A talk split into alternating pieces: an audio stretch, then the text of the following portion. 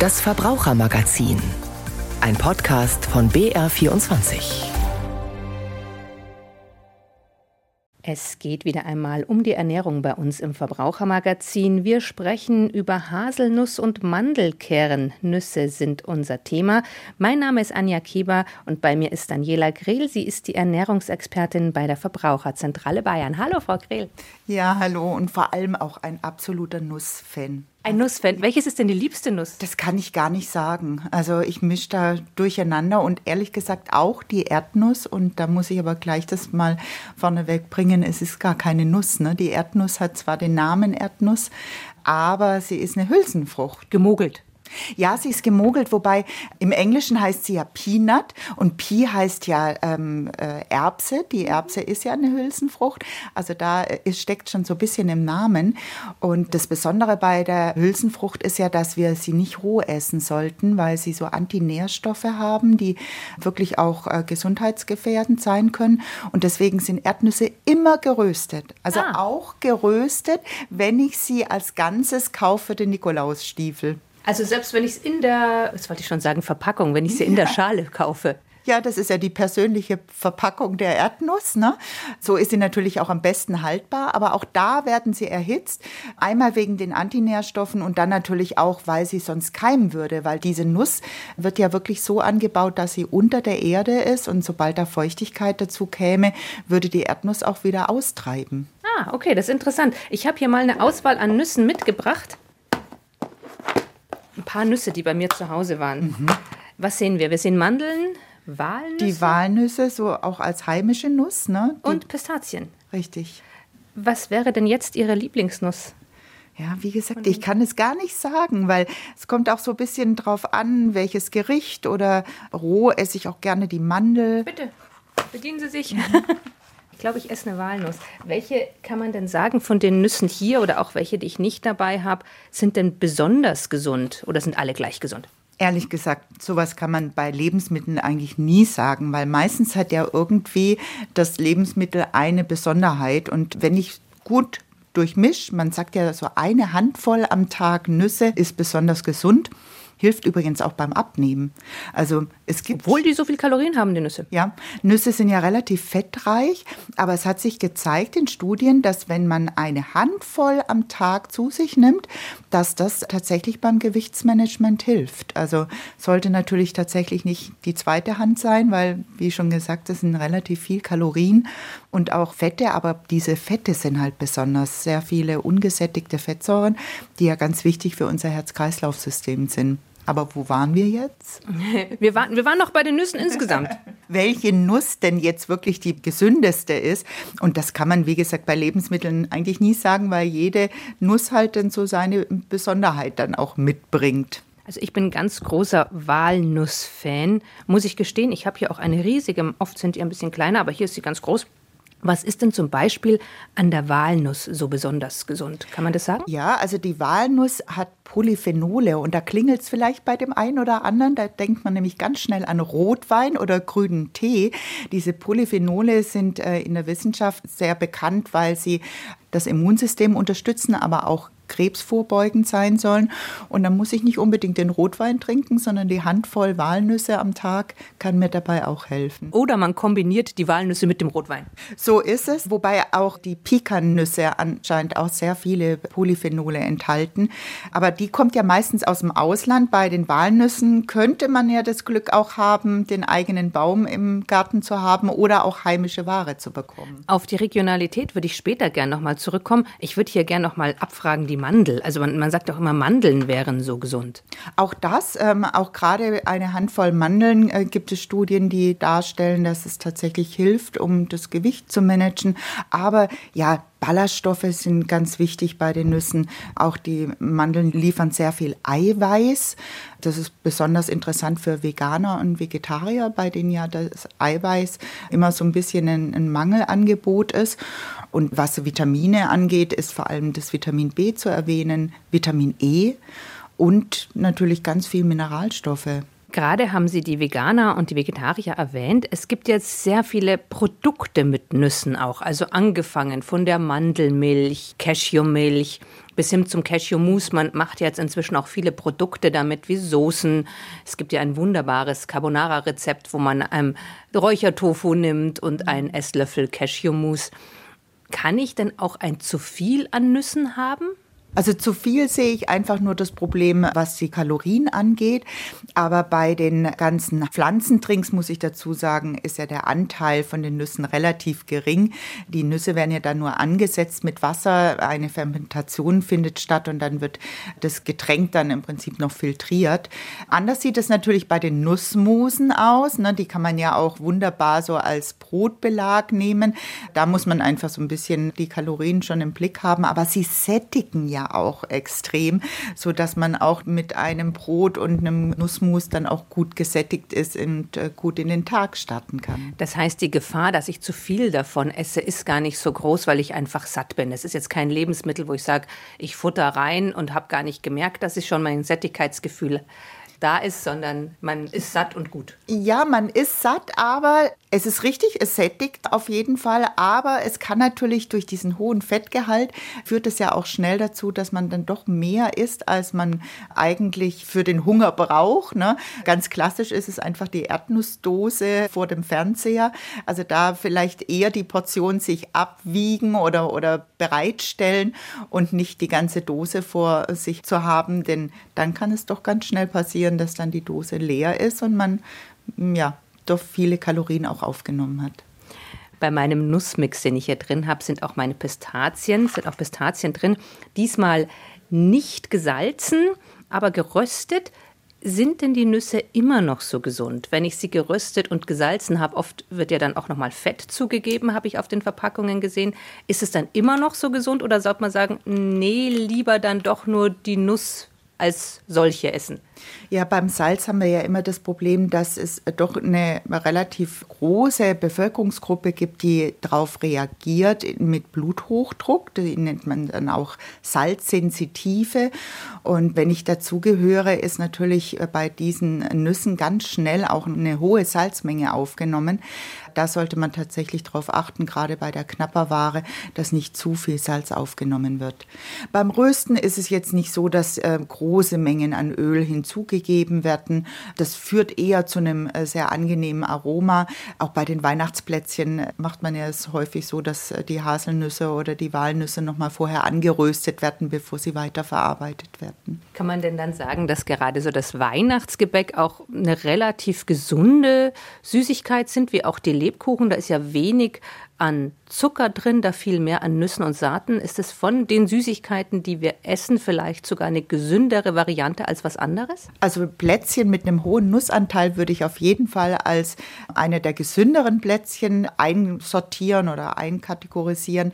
Man kann ja, wenn man selber backt, auch äh, darauf achten, dass man nicht ganz so viel Zucker hinzugibt, aber trotzdem bleibt es einfach ein Genussmittel. Also man sollte sich jetzt nicht mit den Plätzchen sättigen, sondern vielleicht vorher noch mal was Frisches essen. Also es ist was Besonderes zur Weihnachtszeit auf alle Fälle. Jetzt gibt es eine Nuss, die ist jetzt bei mir schon gar nicht hier drin, weil ich vorher mich schon ein bisschen schlau gemacht habe. Das sind die Paranüsse. Und die sind gar nicht so ohne, heißt es vor allem für die schwangeren Frauen und für kleine Kinder. Was steckt denn da dahinter? Ja, Paranüsse sind zwar extrem gesund, sie haben ganz viel Selen zum Beispiel. Also eine Paranuss am Tag würde schon ausreichen, um den Tagesbedarf zu decken. Aber wir haben das Problem, dass sie natürlich natürlicherweise Radioaktivität einspeichern können und das in so einem hohen Maße, dass sie im Prinzip tausendmal stärker belastet sind als unsere heimischen Lebensmittel. Das kommt einfach aus dem Boden heraus, die reichern das an und daher äh, sagt man, dass man also bei den Paranüssen etwas vorsichtiger sein sollte beim Genuss.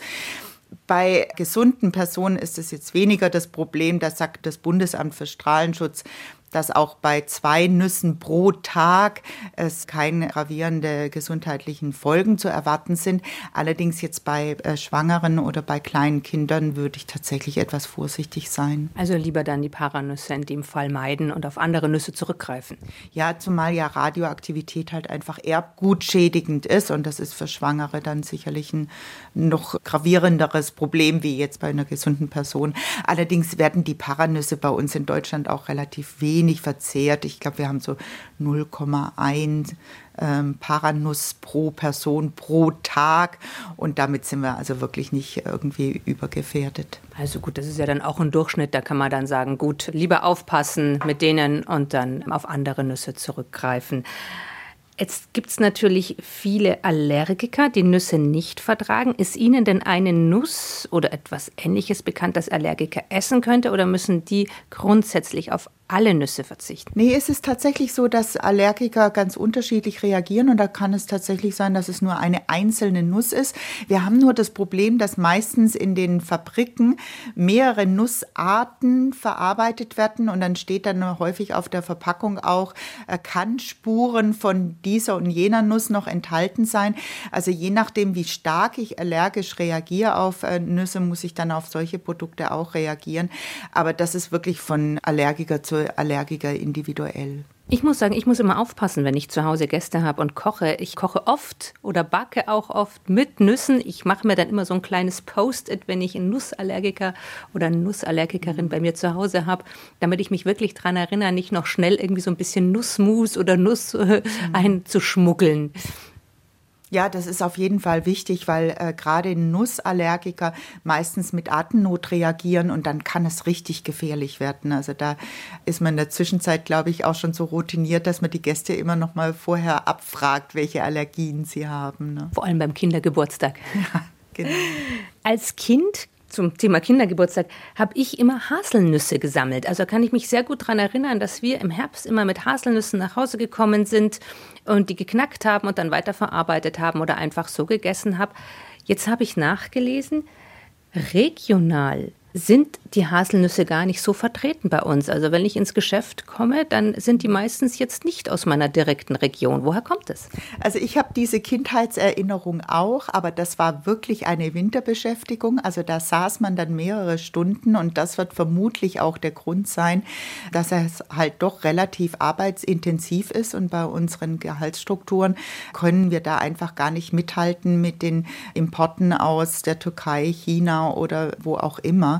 Es gibt aber tatsächlich so einige Regionen, auch in Bayern, im Fränkischen, wo sich tatsächlich Bauern zusammengetan haben und äh, sich auf die Haselnüsse äh, spezialisiert haben. Und da kann ich nur jedem empfehlen, es mal auszuprobieren, weil sie sind doch deutlich kompakter, also kleiner und dadurch einfach vom Geschmack her auch intensiver als das, was man manchmal so im Supermarkt bekommt. Gibt es die auch vom Biobauern, also aus Bioanbau?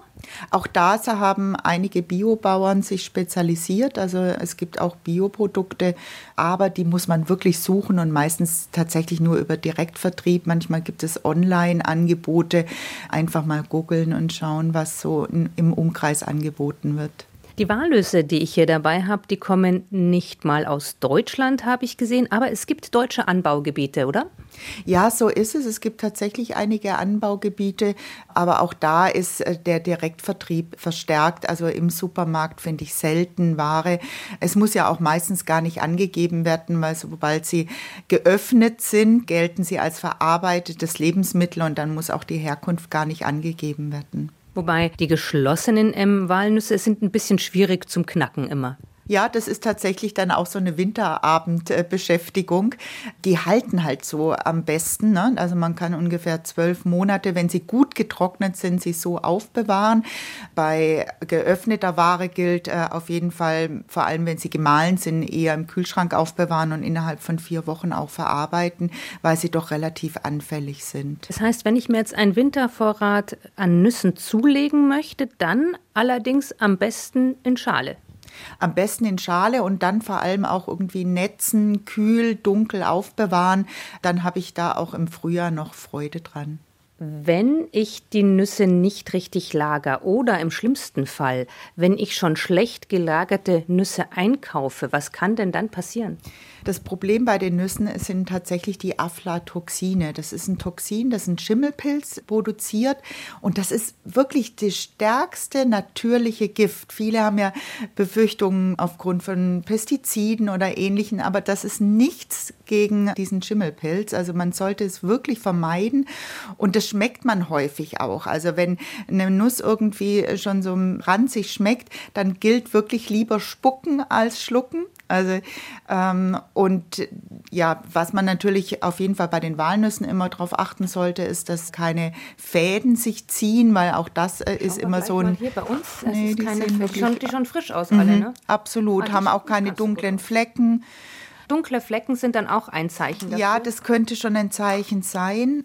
Die da hat so ein bisschen. Könnte das diese dunklen Flecken schon? Da muss ich meine Brille abnehmen, weil es ist tatsächlich Nee, also das würde ich jetzt wirklich noch als verzehrsfähig ansehen.